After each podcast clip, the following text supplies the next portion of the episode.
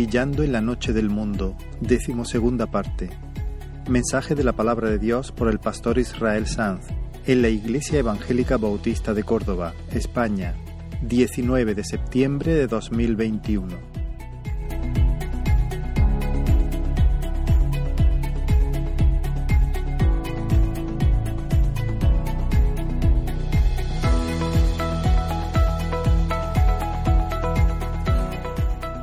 Vamos a, aunque ya lo hemos hecho en varias ocasiones, orar una vez más para que el Señor nos ayude. Pídele con tus propias palabras en tu corazón que Dios pueda tener tratos contigo en esta mañana. Mm. Aleluya. Gracias, Señor.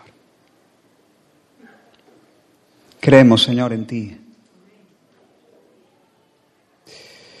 Señor, gracias por poner tu presencia. Y no solamente por dejar, por dejarnos razonando, sino por venir en medio de nosotros y acampar en medio de nosotros.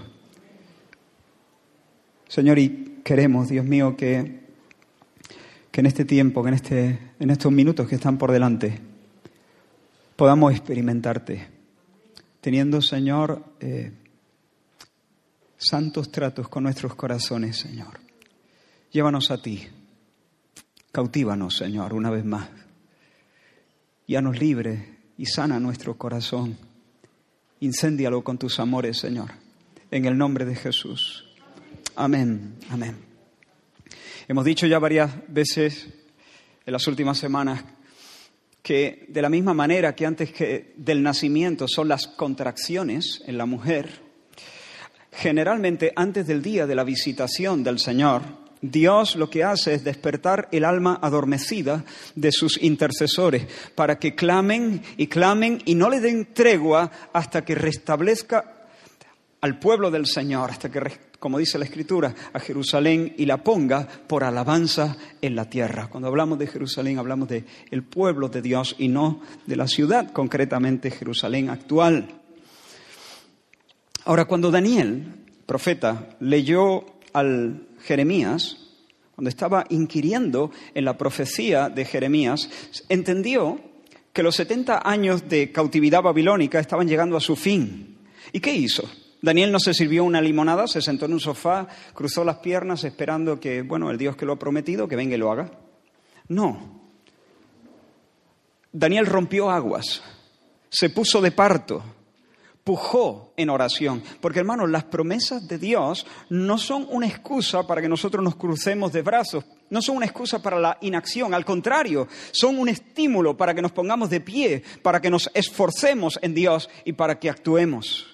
Y en los dos últimos mensajes de la serie hemos estado viendo diferentes características de una oración eficaz.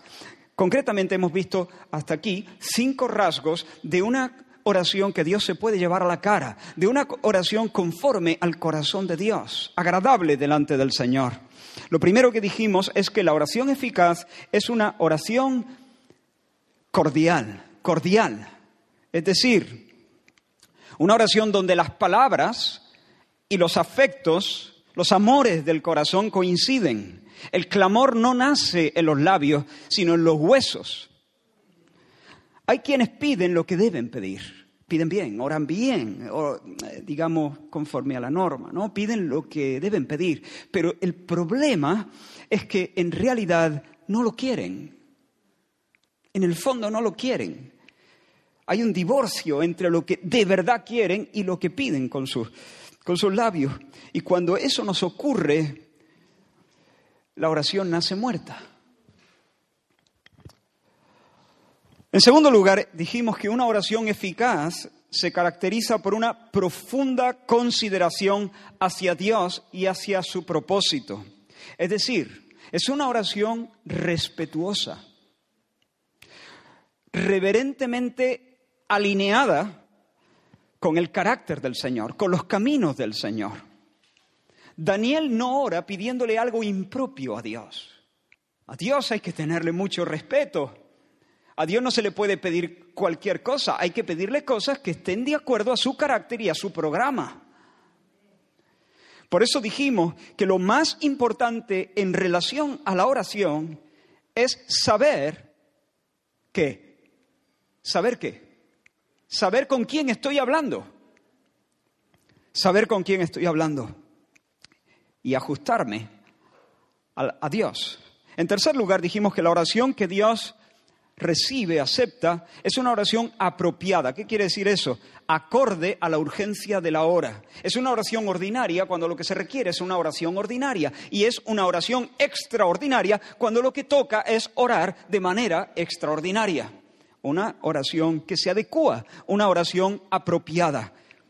En cuarto lugar, es una oración que se eleva desde un espíritu humilde desde un corazón quebrantado. Es una oración, dijimos, contrita.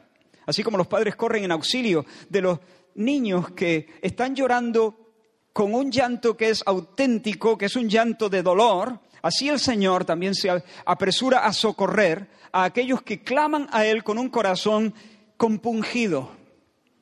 Dios sabe distinguir entre los berrinches, las lágrimas de cocodrilo y los gemidos de un alma que está afligida por el pecado. Y Daniel fue elocuente delante de Dios porque él derramó con sinceridad y con humildad su alma ante su presencia. Daniel reconoció la ruina. Daniel reconoció que la ruina no era culpa de Dios, justificó a Dios y asumió la culpa.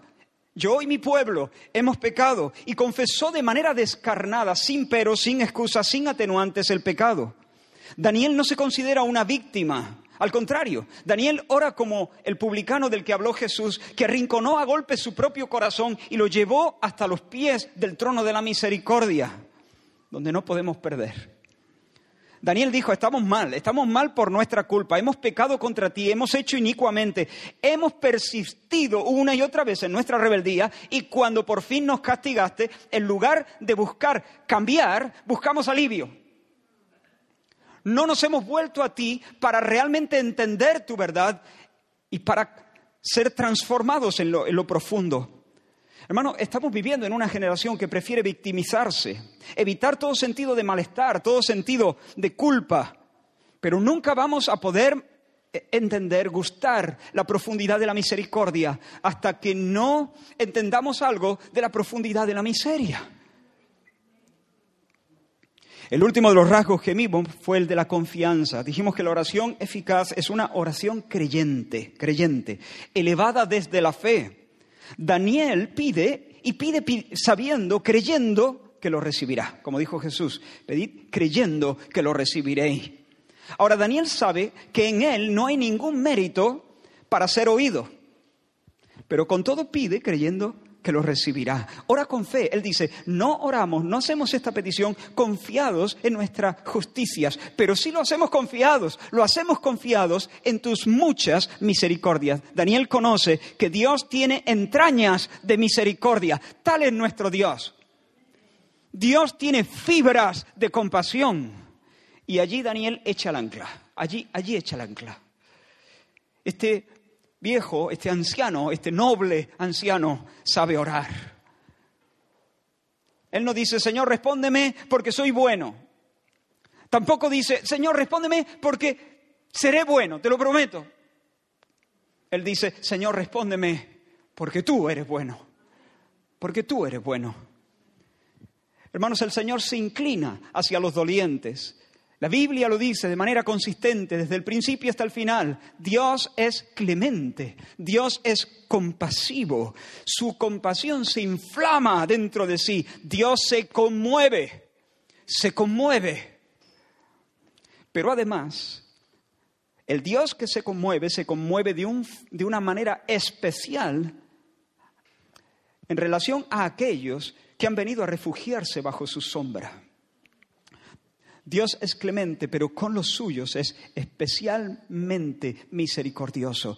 Este, este, esta misericordia está reservada a su pueblo, a los que vienen a Él. Y es un amor firme, constante, perpetuo. Dios para su pueblo siempre es el Dios que se enternece. Y Daniel lo sabe, sabe que la misericordia del Señor es para siempre. Y por tanto pide, pide con confianza grandes cosas y espera que, Pues grandes cosas. Pide grandes cosas y espera grandes cosas porque sabe que sabe que sabe que Dios es un Dios que se inclina en bondad hacia aquellos que tienen un corazón quebrantado y esperan en su misericordia. Así que hasta aquí la oración que Dios recibe es cordial, respetuosa, apropiada, contrita y creyente. Esa oración conquista el corazón de Dios. Y en los minutos que tenemos por delante vamos a ver dos características adicionales y de esta manera poner fin a esta sección de nuestra serie de mensajes basados en el libro de Daniel. Os invito entonces a leer nuestro texto de hoy. Se encuentra en Daniel capítulo 9 y leeremos solamente los versículos del 15 al 21. No sé si lo tenemos para ponerlo en pantalla. Daniel capítulo 9, versículos del 15 al 21. Y dice así la palabra del Señor. Es la oración de Daniel. Ahora pues, Señor Dios nuestro, que sacaste tu pueblo de la tierra de Egipto con mano poderosa y te hiciste renombre cual lo tienes hoy, hemos pecado. Hemos hecho impíamente. Oh Señor, conforme a todos tus actos de justicia, apártese ahora tu ira y tu furor de sobre tu ciudad Jerusalén, tu santo monte, porque a causa de nuestros pecados y por la maldad de nuestros padres, Jerusalén y tu pueblo son el oprobio de todos en derredor nuestro. Ahora pues, Dios nuestro, oye la oración de tu siervo y sus ruegos y haz que tu rostro resplandezca sobre tu santuario asolado por amor del Señor. Inclina, oh Dios mío, tu oído y oye, abre tus ojos y mira nuestras desolaciones y la ciudad sobre la cual es invocado tu nombre, porque no elevamos nuestros ruegos ante ti confiados en nuestras justicias, sino en tus muchas misericordias. Oye, Señor, oh Señor, perdona. Presta oído, Señor, y hazlo, no tardes por amor de ti mismo, Dios mío, porque tu nombre es invocado sobre tu ciudad y sobre tu pueblo. Aún estaba hablando y orando y confesando mi pecado y el pecado de mi pueblo Israel, y derramaba mi ruego delante de Jehová mi Dios por el monte santo de mi Dios. Aún estaba hablando en oración cuando el varón Gabriel, a quien había visto en la visión al principio, volando con presteza, vino a mí como a la hora del sacrificio de la tarde. Hasta ahí la lectura Hermanos, hay personas, a veces nos puede ocurrir a nosotros, a ti y a mí, desgraciadamente, que buscan a Dios como yo busco el frigorífico. Cuando me levanto cada mañana, desde la cama hasta la nevera, solamente hago un pequeño alto en el baño. Paso por el baño lo más rápido posible, directo a la nevera pero hermano, yo no, yo no busco el frigo para alegrarme en él. Yo busco el frigo para seguir buscando, para abrir la puerta y buscar tras la puerta algo para calmar mi apetito. Tengo mucha hambre cuando me levanto. Me puedo comer un cocido directamente. No es que lo haga, pero podría hacerlo. A las 5, a las 6, a las 7, a la hora que sea pero quiero, lo, que quiero subrayar es que yo no busco la nevera para encontrar la nevera. Yo busco la nevera para encontrar comida. No la quiero a ella, no, no quiero a la nevera. Quiero lo que ella contiene, que es distinto. Y una vez que obtengo lo que quiero, le doy la espalda al frigorífico. Y no me acuerdo de él hasta el mediodía. A veces me acuerdo antes, pero aguanto. De hecho, si el frigorífico se rompiese, yo lo cambiaría por otro y no haría luto. Lo único que me dolería es tener que gastarme algunos euros que prefiero gastarme en otra cosa. Pero si me regalan uno superior, pues lo cambio sin problema. Menos mal que los frigoríficos no tienen sentimientos, ¿no? Porque si no se sentirían muy, muy, muy heridos, usados, ¿no? Instrumentalizados. Pero es que eso es lo que son, son cosas, son artefactos, son objetos, son instrumentos. Por eso mi conducta no es perversa. Nadie me puede reprochar nada por tratar así a la nevera. Lo perverso sería enamorarse de ella, no sé, tratarla como una amiga, que de todo habrá seguro.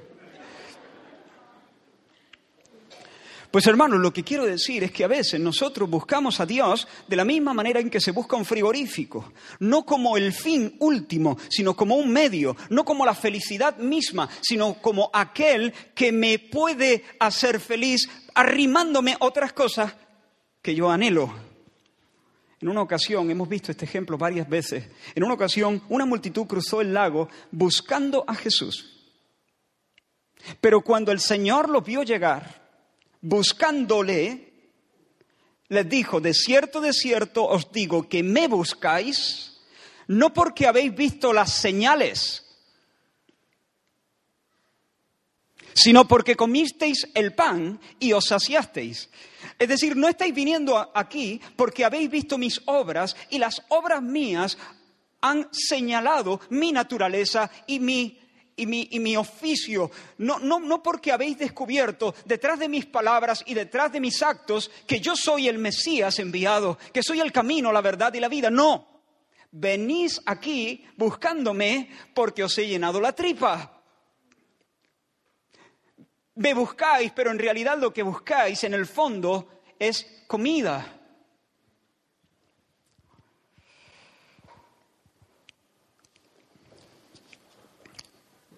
Ellos querían tener cerca a Jesús para no perder lo que en realidad estimaban. Quiero preguntarte, ¿por qué quieres tener a Jesús tú de tu lado? Porque hay muchas personas que quieren tener a Jesús de su lado porque les interesa, les interesa, en un sentido egoísta del término. Lucas nos dice que un grupo de leprosos salieron al encuentro de Jesús, pero no querían encontrarle para encontrarle, querían encontrarle para ser sanos, para que Él sanara sus cuerpos. Y cuando recibieron el milagro, se olvidaron de Jesús como yo me olvido del frigo. Solamente uno, solamente uno quedó prendado de la bondad del Señor y regresó y en ese regreso buscó al Señor por el puro placer de estar en su presencia. Imagínate al leproso, a ese samaritano que era, por cierto, ese samaritano que ya no era leproso, acababa de ser sanado por el Señor, viniendo de nuevo Jesús. Y alguien le pregunta, ¿y ahora qué quiere? No, nada. Bueno, y pídele, ya que está. No, es que ahora no he venido a pedir. Entonces, ¿a qué viene? A estar, a dar gracias, a contemplar, contemplar. He venido a contemplar. No he venido para, para ver qué me da. He venido para tenerle a, a Él, porque no estoy esperando algo que me haga feliz, sino que ahora mi felicidad está en Él. Contemplar, contemplar. ¿Qué te trae por aquí?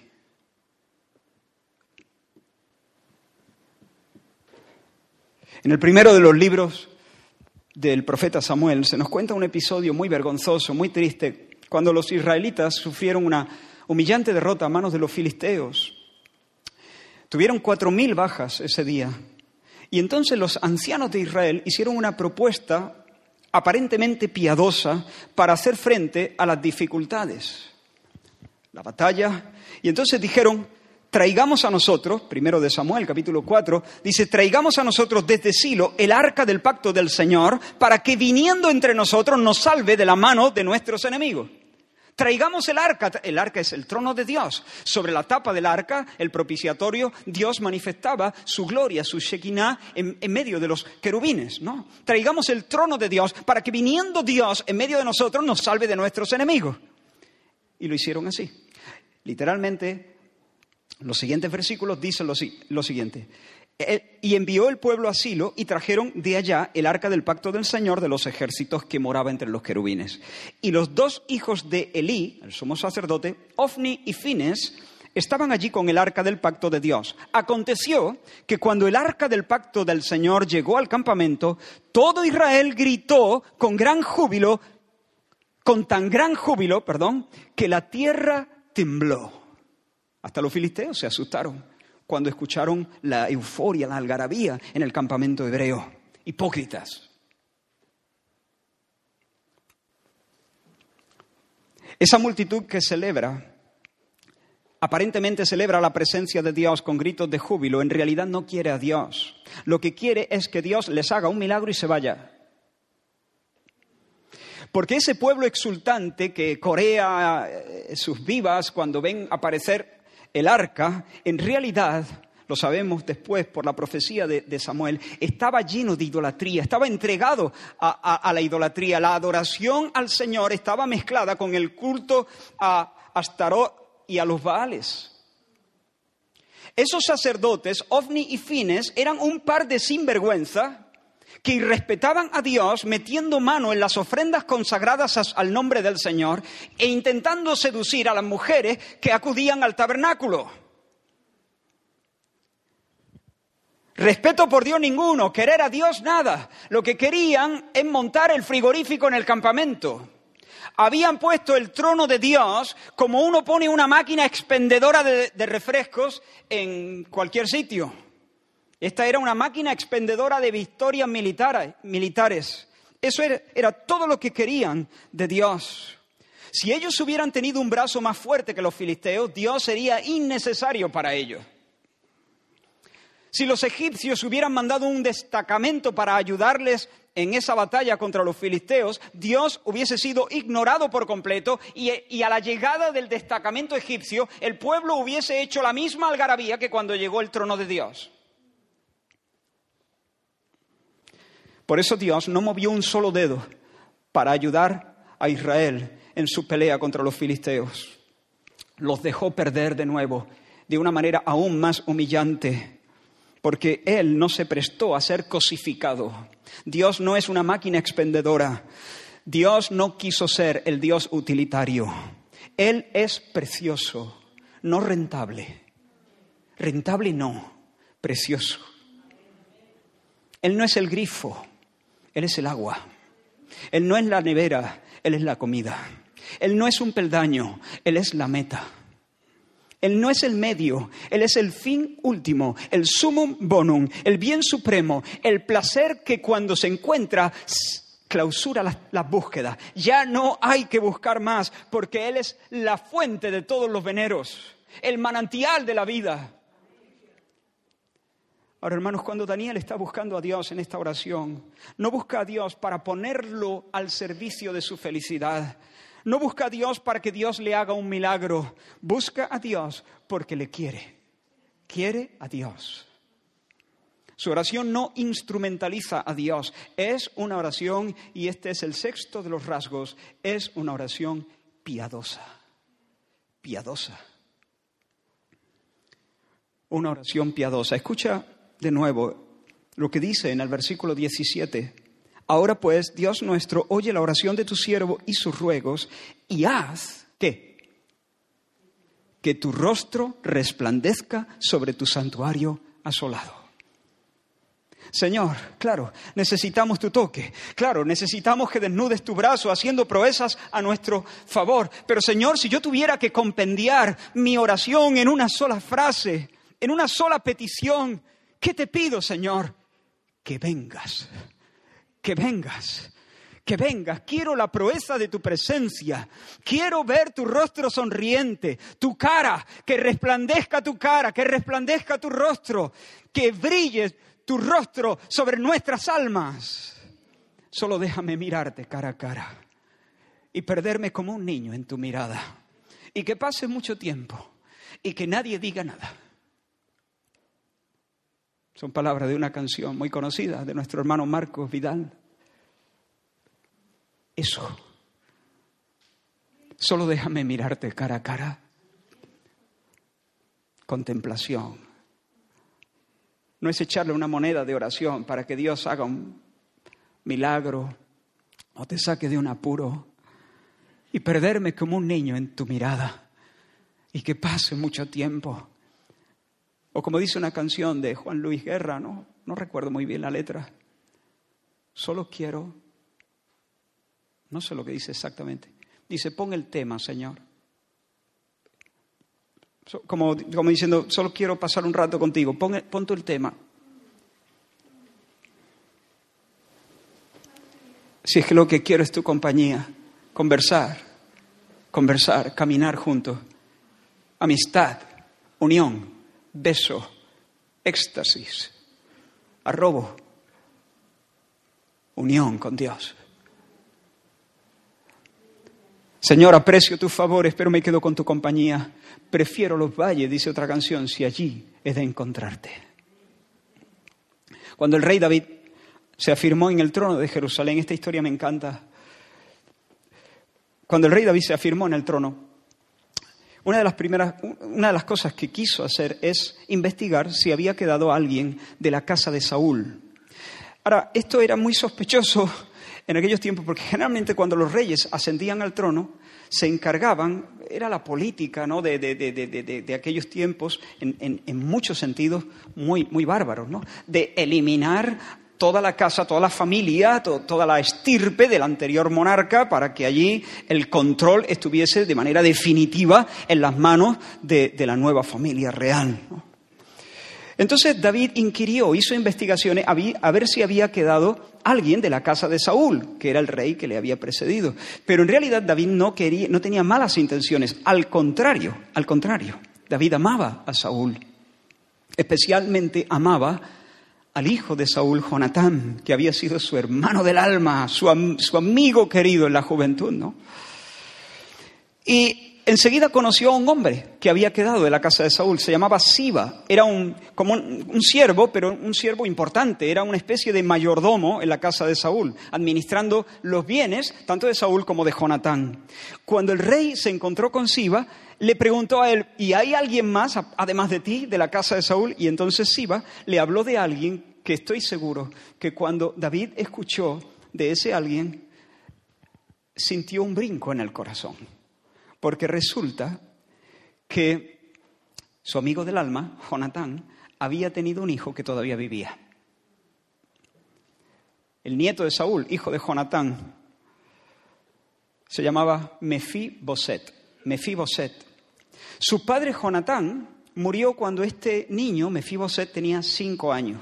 Cuando llegó la noticia a Jezreel de la muerte de, de Jonatán y de Saúl, entonces la, sirvienta que cuidaba de Mefiboset lo agarró rápido, porque diciendo, ahora los siguientes somos nosotros, lo siguiente es el niño. Agarró al niño y, y huyó, pero lo hizo tan precipitadamente que el niño cayó, no sé cómo, la Biblia no lo explica, tuvo un gravísimo accidente y de ahí en adelante quedó permanentemente lisiado de ambos pies. Nunca más pudo andar. Ahora, cuando, cuando, claro, cuando David se entera que Mefiboset vive, ya Mefiboset es grande y tiene hijos, de hecho. Y entonces David lo hace llamar y le dice, Mefiboset, no tengas miedo, porque no, no me mueve la sed de venganza. Yo, yo tengo un sincero deseo de favorecerte, de hacer misericordia a la casa de tu padre, mi amigo Jonatán. Te voy a dar todas las tierras que fueron de Saúl y de Jonatán tu padre, te las voy a devolver, te las voy a, te las voy a dar. Y te voy a honrar a partir de ahora como a uno de mis hijos. De aquí en adelante vas a comer sentado a mi mesa todos los días. Te vienes, Mefiboset, para Jerusalén. Y así lo hizo, lo sacó de Lodabar y lo trajo a Jerusalén y lo sentó todos los días a la mesa del rey. Y David puso a Siba, el sirviente, lo puso al servicio de Mefiboset. Le dijo, Tú vas a seguir administrando todas esas tierras, pero todas esas tierras ahora van a ser de Mefiboset. Mefiboset va a ser, pues, tu señor y tú su mayordomo, su, administrador.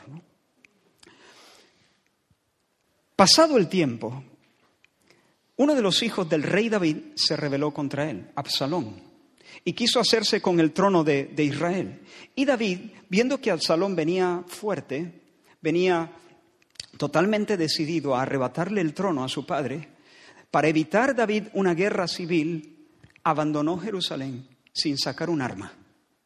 Dejó que Absalón eh, llevase adelante sus planes y se hiciera con el trono. Y cuando David se alejaba de la ciudad, Siba, el mayordomo, le salió al encuentro trayendo víveres, algo de vino y un par de asnas o de asnos. Y entonces David le preguntó, ¿y eso? ¿qué es esto? Y Siba le respondió, y leo literalmente, los asnos son para que monte la familia del rey, los panes y las pasas para que coman los criados, el vino para que beban los que se cansen en el desierto. Y el rey le preguntó, ¿qué le preguntó? ¿Y dónde está Mefiboset? Porque cuando David salió, muchos le acompañaron. Dijeron, yo prefiero estar con David en el exilio que quedarme aquí con Absalón. Y le acompañaron. Y David, llorando con los suyos, se fue de la ciudad de Jerusalén. Y entonces él preguntó, ¿y Mefiboset, dónde está tu señor? Mira lo que le responde Siba. Y Siba respondió al rey, se ha quedado en Jerusalén porque ha dicho, hoy me devolverá a la casa de Israel el reino de mi padre. Es decir, Señor, eh, mi rey, Mefiboset se ha quedado en Jerusalén porque por fin, por fin tú sales del trono. Y él en realidad considera que aún él es el verdadero heredero del trono y está esperando que por alguna maniobra él vuelva a reinar y tú te quedes en el exilio para siempre. Eso es lo que Siba le dijo. Entonces el rey dijo a Siba, el rey David le dijo a Siba, he aquí, desde ahora todo lo que le di a Mefiboset es tuyo. Todo lo que le di a Mefiboset es tuyo. Hermanos, David se indignó ante tal muestra de ingratitud y de lealtad de parte de Mefiboset, pero en realidad David no tenía razón. No había una verdadera razón para ponerse así, porque Siba le había mentido. Mefiboset no era así. Lo que había ocurrido en realidad es que cuando Mefiboset supo que David estaba abandonando la ciudad, él le dijo a Siba que le preparase un asno porque él se iba con David. Pero Siba, aprovechando su discapacidad, que él no podía valerse por sí mismo, lo engañó, lo dejó en tierra y se fue él solo en busca de David. Y luego lo calumnió de manera maliciosa, como acabamos de ver. Después de unos meses, Absalón murió. Providencialmente, David regresó a Jerusalén para ocupar de nuevo el trono que le pertenecía por llamamiento divino, porque la unción había caído sobre él, ¿no? Y entonces cuando David regresaba de nuevo a Jerusalén, espero no perderos, pero cuando, cuando eh, David regresaba a Jerusalén, muchos salieron a recibirle, a darle la bienvenida a, acogerle como su rey verdadero, a mostrarle su lealtad. Y en medio de toda esa multitud que salió a recibir al rey David estaba Mefiboset. Ahora, la Biblia lo describe como parecía un mendigo, porque desde el día en que David había salido de Jerusalén hasta ese mismo día en que regresaba, Mefiboset no, no había no se había bañado, no había lavado sus ropas, no había arreglado su barba. Esa era una manera típica de mostrar duelo, de, mostrar luto, eh, angustia de alma por el amigo en el exilio. Y cuando David se lo encontró allí, entre la comitiva que había salido a recibirle, le dijo, hey, ¿por qué no viniste conmigo? ¿Por qué no viniste conmigo? Y se lo reprochó. Y entonces Mefiboset le contó la verdad. Siba me engañó, se llevó mi cabalgadura, me dejó en tierra, estoy lisiado de los pies. Me quedé, me quedé aquí contra mi voluntad, pero desde entonces estoy llorando tu, ausencia. Y le dijo más, esa es la verdad, mi Señor, esa es la pura verdad. Pero, ¿sabes qué? no vengo aquí a pedirte nada haz lo que tú quieras hacer, porque ya suficiente has hecho por mí. Has tenido mucha compasión y mucha misericordia de mí. Estoy en tu mano, tú eres un ángel del Señor. Haz lo que quieras. De repente David se encontró con dos versiones totalmente diferentes, la de Siba y la de Mefiboset. ¿Quién decía la verdad? Y entonces el rey David, que había decidido quitarle todo a Mefiboset y dárselo a Siba, reculó. Se arrepintió de haberlo hecho así y ante, ante esa, esa imposibilidad de saber quién está diciendo la verdad, en lugar de indagar mejor, en lugar de consultar al Señor o indagar mejor la cuestión, lo que hizo fue adoptar esta, esta, esta decisión. Muy bien, le dijo, a partir de ahora, a partir de este día, las tierras os las dividís entre Siba y tú. 50 para él, 50% para ti. No se hable más. Ya no tienes que darme más explicaciones, le dijo. No me estoy inventando las palabras. Dijo, basta, basta de explicaciones. Entre Siba y tú os vais a repartir las tierras. Esa es la decisión, fin del asunto. Y en ese momento fue cuando Mefiboset dijo una de las palabras, unas palabras que son de las más nobles que yo he escuchado jamás. Segundo de Samuel, capítulo 19, versículo 30, dice, y Mefiboset dijo al rey, deja que él las tome todas. Deja que Siba las tome todas, pues que mi señor el rey ha vuelto en paz a su casa. Repartió las tierras. Mi rey, tierras. Tierras. ¿Me estás hablando de tierras?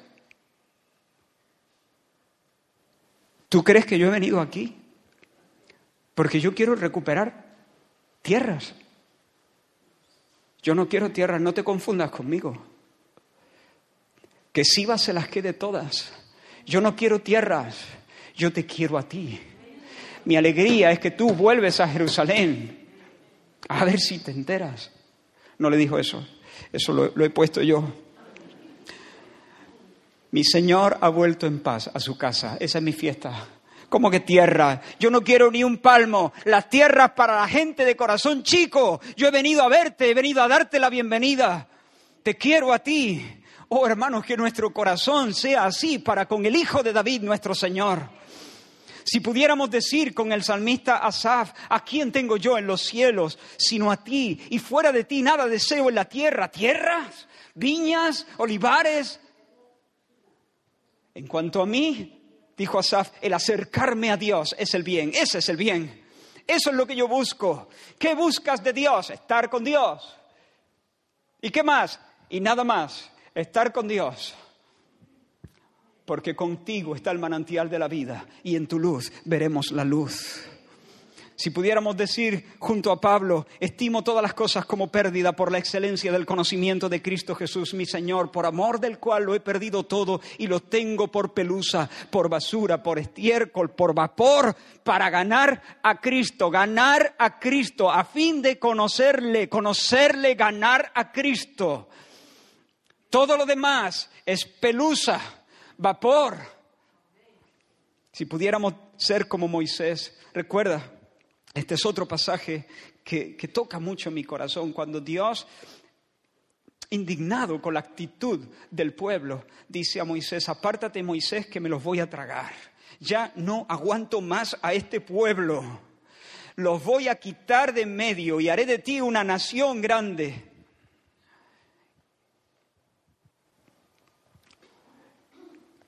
Y Moisés porfía con Dios para que no solamente Dios no consuma al pueblo, sino para que Dios no deje de estar en medio del pueblo de Israel.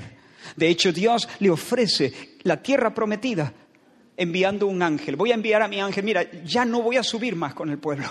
No voy a ir más con el pueblo porque es que me irritan cada dos por tres. Y en una de estas me los, como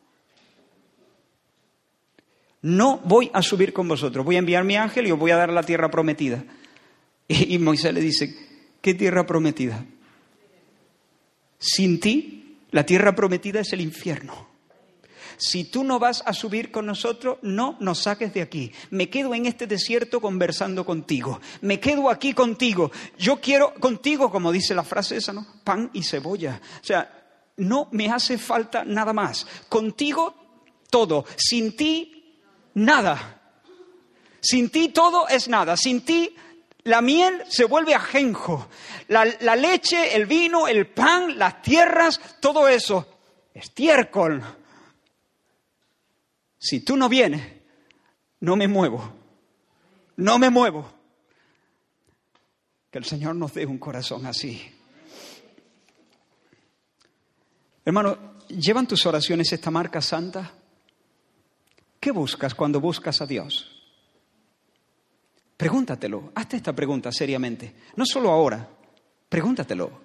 Mañana, esta noche, pregúntatelo. ¿Qué busco cuando busco a Dios? Daniel está aquí solicitando el perdón divino porque anhela la compañía divina. ¿Sabes que hay quienes confiesan sus pecados y piden perdón y lo hacen para evitar ciertas consecuencias de, su pecado.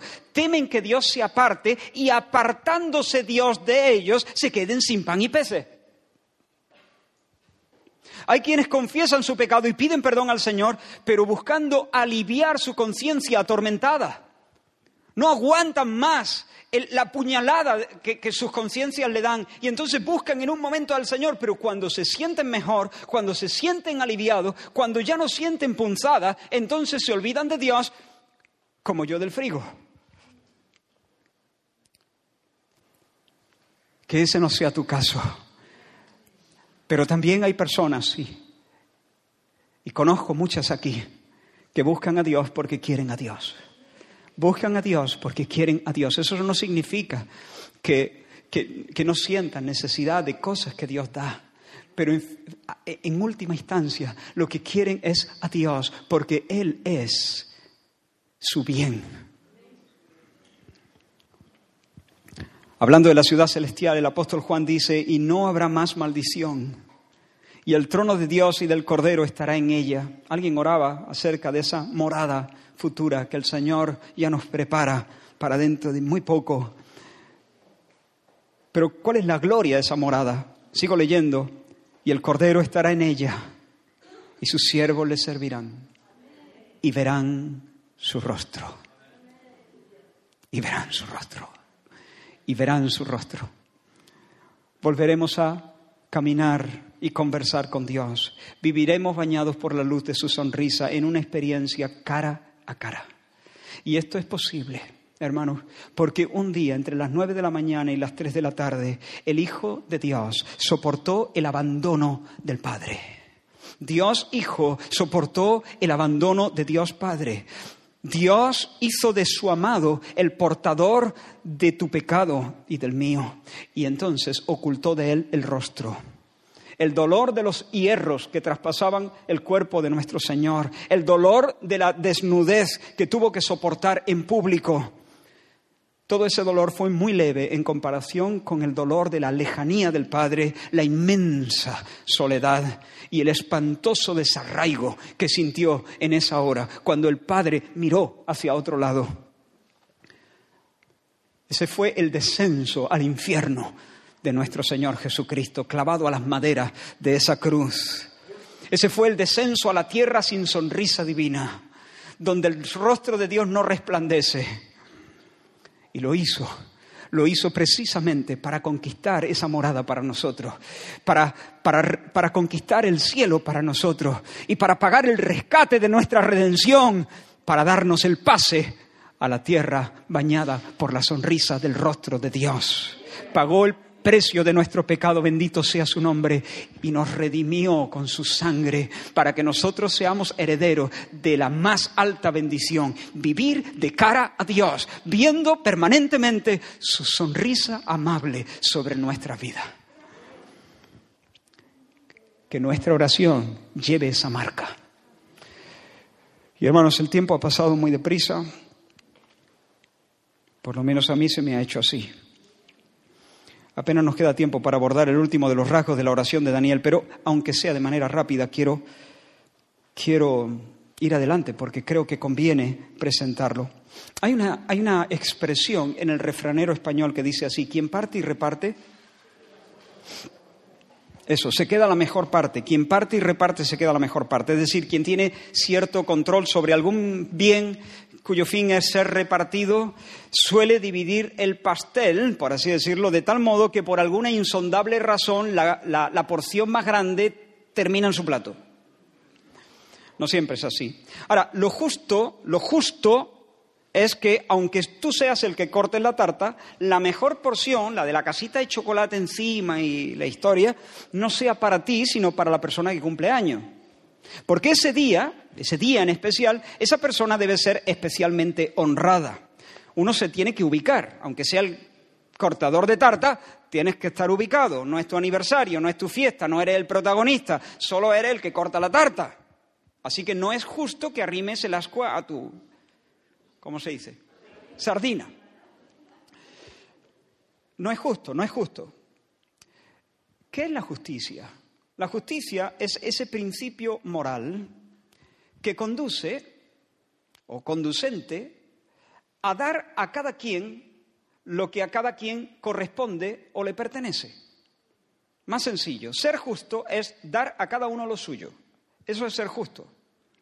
Bueno, pues la oración conforme al corazón de Dios es cordial, respetuosa, apropiada, contrita, creyente, piadosa y justa. Justa. La oración conforme al corazón de Dios le da a Dios la honra debida a su nombre. A nosotros nos importa nuestro nombre, ¿sí o no? Es normal, no está mal, es lo natural. Nos importa nuestro nombre y todos nos sentiríamos avergonzados si nuestros hijos hicieran cosas indecentes en presencia de nuestros invitados, ¿no? Su comportamiento, el comportamiento de, los niños, atentaría contra el buen nombre de la familia y pondría en entredicho nuestra, nuestra reputación y nuestra capacidad para gobernar bien nuestra casa. Como digo, nos importa nuestro nombre y esa es la razón por la que le decimos, oye, niño, portaos bien, ¿eh? Ahora, cuando lleguen, por favor, ¿eh? No me seáis cafre, eh, hablad con respeto, mmm, las cosas, ayudad un poquito. Y no es, a ver, no, es que queramos ser hipócritas, queremos ser agradables, agradables. Por una parte, queremos que las visitas se sientan bien, pero por otra parte también nos importa de una manera natural, claro, si esto es muy exagerado, podemos caer en pura hipocresía y eso ya estaríamos hablando de otra cosa. Pero es algo natural, nos, nos, nos importa, en cierto sentido, el buen nombre de la familia. Nos entristecería, ¿no? Saber que nuestros amigos, después de pasar entre nosotros, concluyen que nuestra casa es un lugar indeseable, ¿no? Nos entristecería eso. Quiero preguntarte, ¿sientes ese mismo celo por el nombre del Señor? ¿Estamos preocupados por su reputación y por su gloria? Mira la oración de Daniel.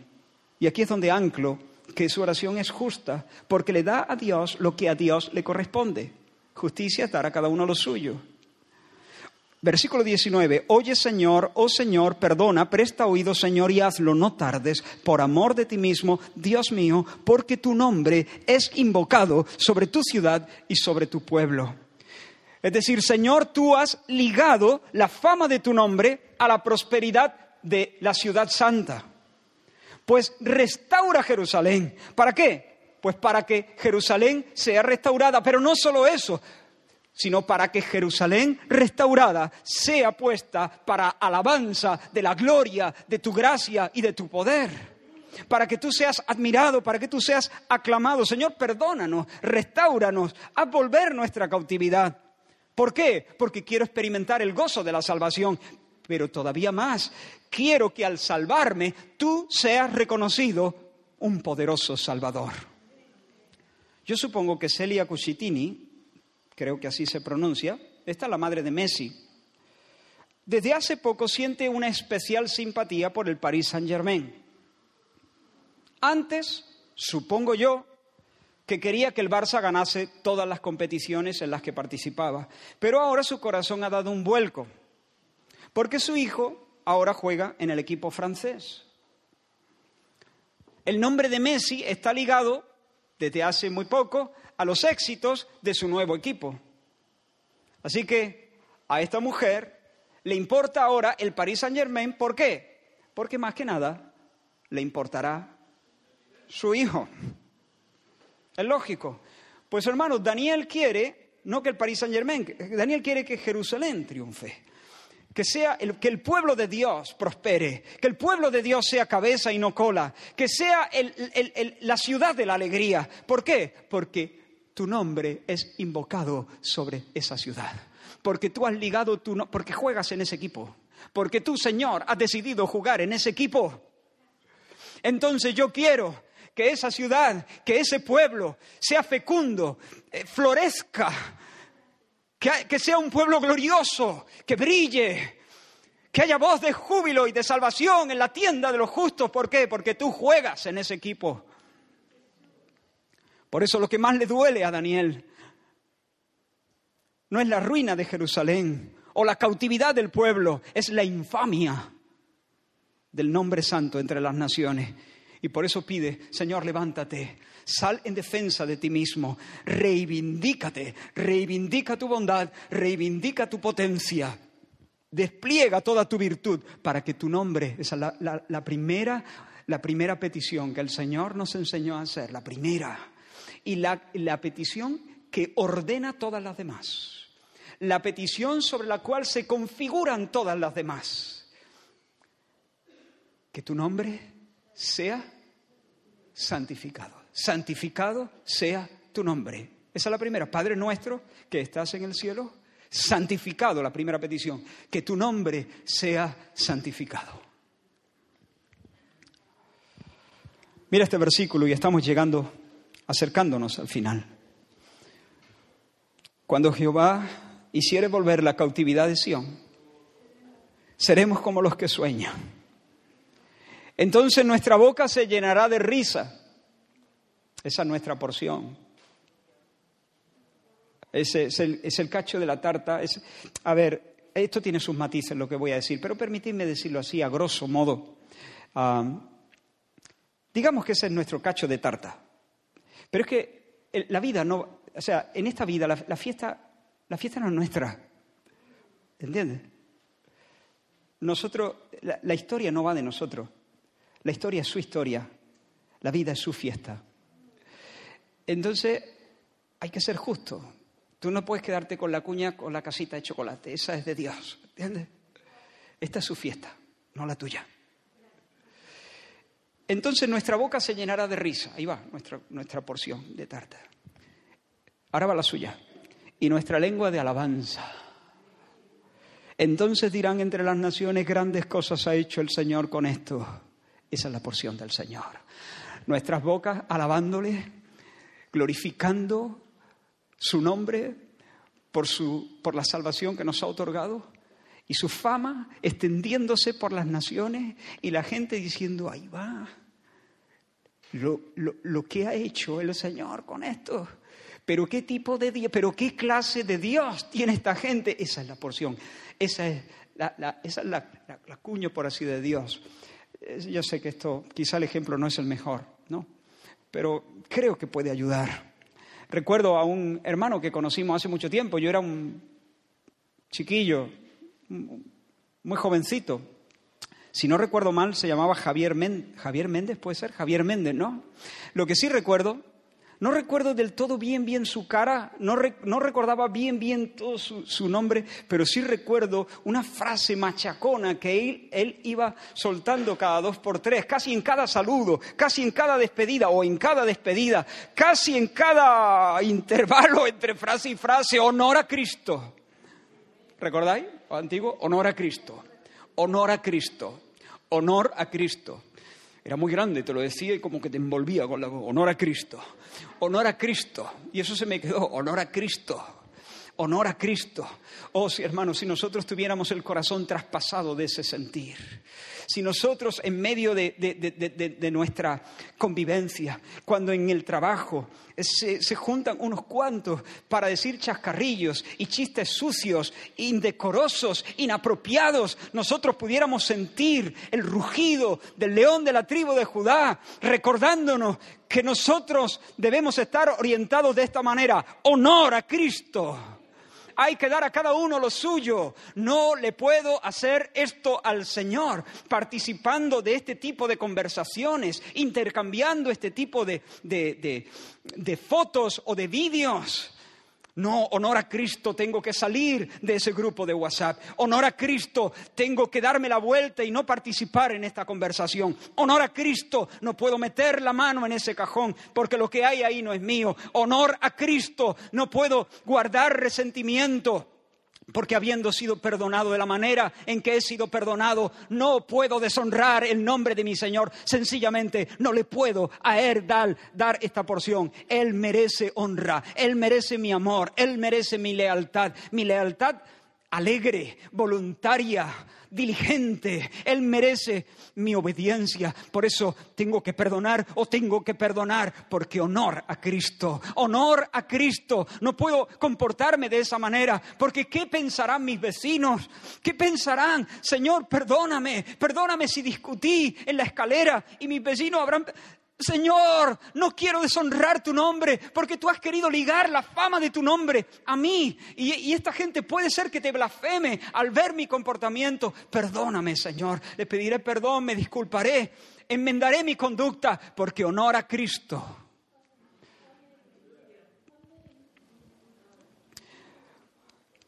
Mira este texto. Dios tenga misericordia de nosotros y nos bendiga haga resplandecer su rostro sobre nosotros de nuevo. Porque al final ese es el meollo de la bendición. Pero mira cómo sigue el Salmo 67. Dios tenga misericordia de nosotros y nos bendiga, haga resplandecer su rostro sobre nosotros para que sea conocido en la tierra tu camino, en todas las naciones tu salvación. Te alaben los pueblos, oh Dios, todos los pueblos te alaben. Y un poco más adelante dice, bendíganos Dios y témanlo todos los términos de la tierra. Ahí está, la porción de Dios para Dios, la honra de vida a su nombre. Finalmente, todo debe ser para su exaltación, para su gloria, para la fama de su nombre. Doy gracias al Señor porque bajo la tutela del Espíritu, Él nos está enseñando a orar. El viernes un hermano de la iglesia, aquí en la, en la oración, bajo este techo, lo hacía con las palabras del Salmo 115. ¿Por qué han de decir la gente? Decía, ¿dónde está ahora su Dios? Nuestro Dios está en los cielos, todo lo que quiso ha hecho. Eso es. Eso es, socórrenos, Señor, levántanos, Señor, sánanos, Señor, porque la gente estará pensando allá afuera que tú eres uno más de la multitud de dioses impotentes. ¿Por qué, Señor? No lo permitas, Señor, no lo permitas, levántanos sánanos. Señor, ponnos como cabeza y no como cola. Danos poder para vencer al pecado. Danos poder para testificar con libertad. Danos alegría. Danos hijos. Eh, Señor, que danos hijos que sean confiados en ti, danos hijos felices en ti. Señor, danos, danos paz ah, en nuestras emociones, pon orden y concierto en, nuestro, en nuestros amores. Señor, lúcete con nosotros, porque si no la gente va a pensar que tú eres uno más. Pero tú no eres uno más, tú eres el único Dios verdadero. Y tu Cristo es el único Salvador. ¿Por qué han de decir las gentes? Demuéstralo. Saca músculo, Señor. Saca músculo. Muestra quién eres tú a través de nosotros. Esas son mis palabras. El hermano lo hizo con otras palabras, pero el espíritu era ese. Ese es el espíritu. Y doy gracias al Señor porque el Señor nos está enseñando a orar. Ayer, en la vigilia, Ah. Por cierto, ¿sabes cómo empieza ese Salmo 115? Empieza de esta manera, no a nosotros, oh Dios, no a nosotros, sino a tu nombre, da gloria. Cada uno su cacho. Y el cacho de Dios es la gloria. La gloria solo a Él. Una cosa es la gloria de la que hablábamos ayer, que es excelente, excelencia, y otra cosa, esa rendición de honores, y eso solamente le pertenece a Dios, esa alabanza exultante, y eso solo le pertenece a Dios, la adoración, solo al Señor tu Dios adorarás.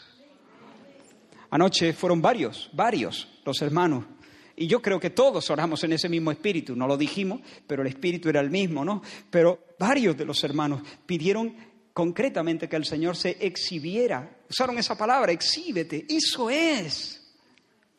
Eso es. Esa es la idea. Que el Señor se levante y se exhiba.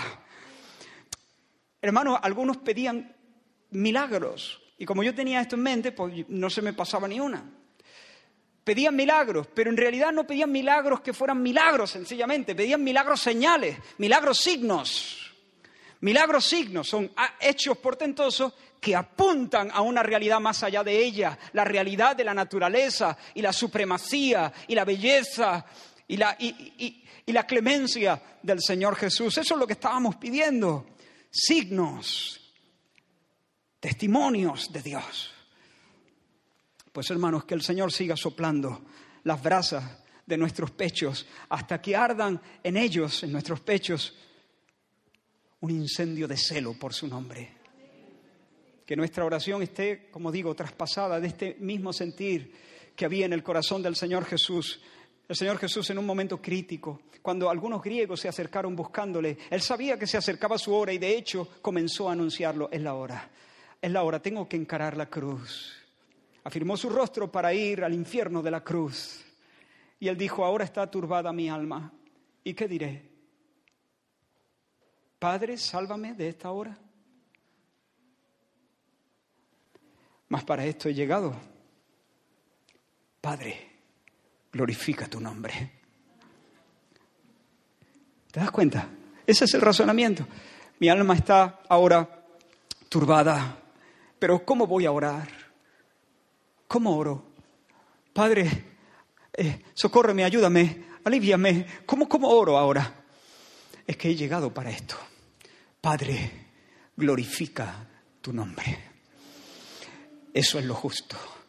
Lo justo esa es una oración justa. Padre, glorifica, justa y valiente. Padre, glorifica tu nombre. ¿Y sabes qué pasó? Entonces vino una voz del cielo que dijo, lo he glorificado y lo volveré a glorificar. Algunos pensaron que fue un trueno o no sé qué. Jesús supo muy bien lo que era.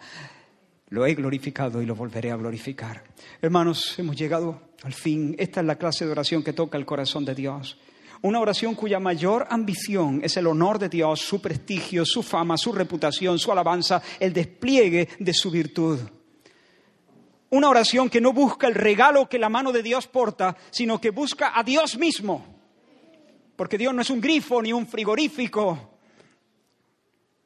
Lo que busca es la dulce amistad con Dios. En tercer lugar, una oración que descansa en el carácter misericordioso del Señor. En cuarto lugar, una oración que se eleva desde un alma que llora su pecado. Llora su pecado. Cinco, una oración que se adecua a la urgencia de la hora. Seis, una oración reverente y considerada con Dios, con su naturaleza y sus propósitos. Siete, una oración sentida, sincera, cordial. Y cuando el Señor oye una oración así, el cielo se moviliza. ¿Has visto a Gabriel? Yo creo que batió el récord batió el récord de descenso a la tierra. Dice que vino a él volando, ¿cómo? Con presteza. Y luego le dijo, lo veremos en próximos mensajes, desde el momento en que te pusiste a orar, querido Daniel, fue dada la orden en el cielo. Hermanos, porque una oración así huele a hijo. El padre, el padre huele una oración así y hace Uf, uf, huele a hijo, huele a mi hijo. Y ya está. Antes de... Hace así. Y ya Daniel, em, eh, eh, Gabriel ya se, se pone las zapatillas. Ah, no, que, que viene volando, ¿no? Gabriel ya sabe que hay misiones, hay misiones celestiales que hacer, que hacer.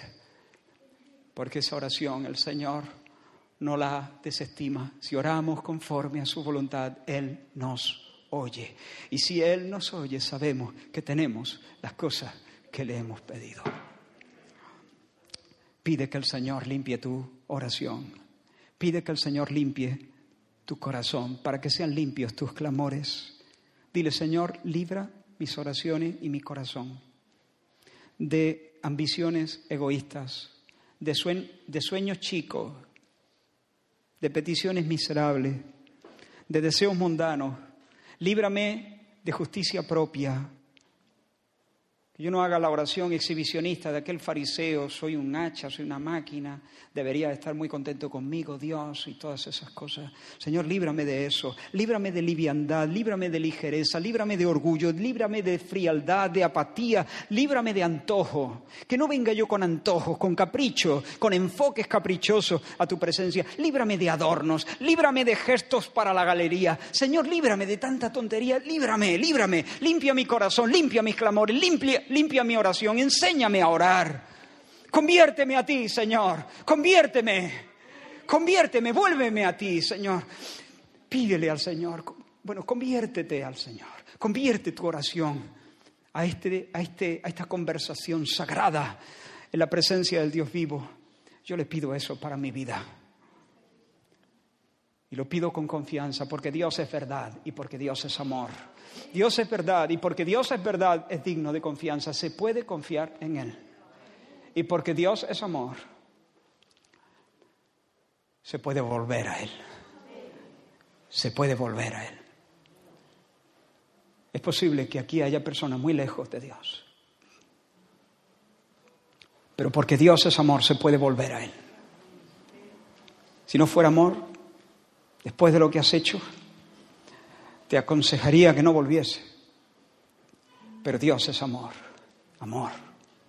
Y porque Dios es amor, no solamente se nos llama a la fe, Él es verdad, por eso se nos llama a la fe, a la confianza, porque Él es verdad, Él es fiel. Pero Él es amor, por eso se nos llama al arrepentimiento. Se puede confiar en Él, se puede volver a Él, se puede volver a Él, porque hay amplio perdón en el Señor Jesús. Vamos a orar, o, mejor, vamos a orar cantando. Creo que la canción, porque fuera de ti, vamos a hacer de este canto una oración y con eso cerramos el mensaje. Aleluya.